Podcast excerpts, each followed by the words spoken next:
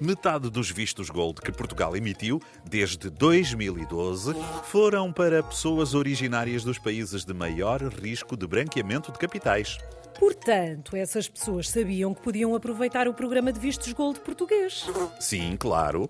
E Portugal, ao criar o programa, sabia que ele seria aproveitado sobretudo por pessoas deste tipo. Sim, certamente.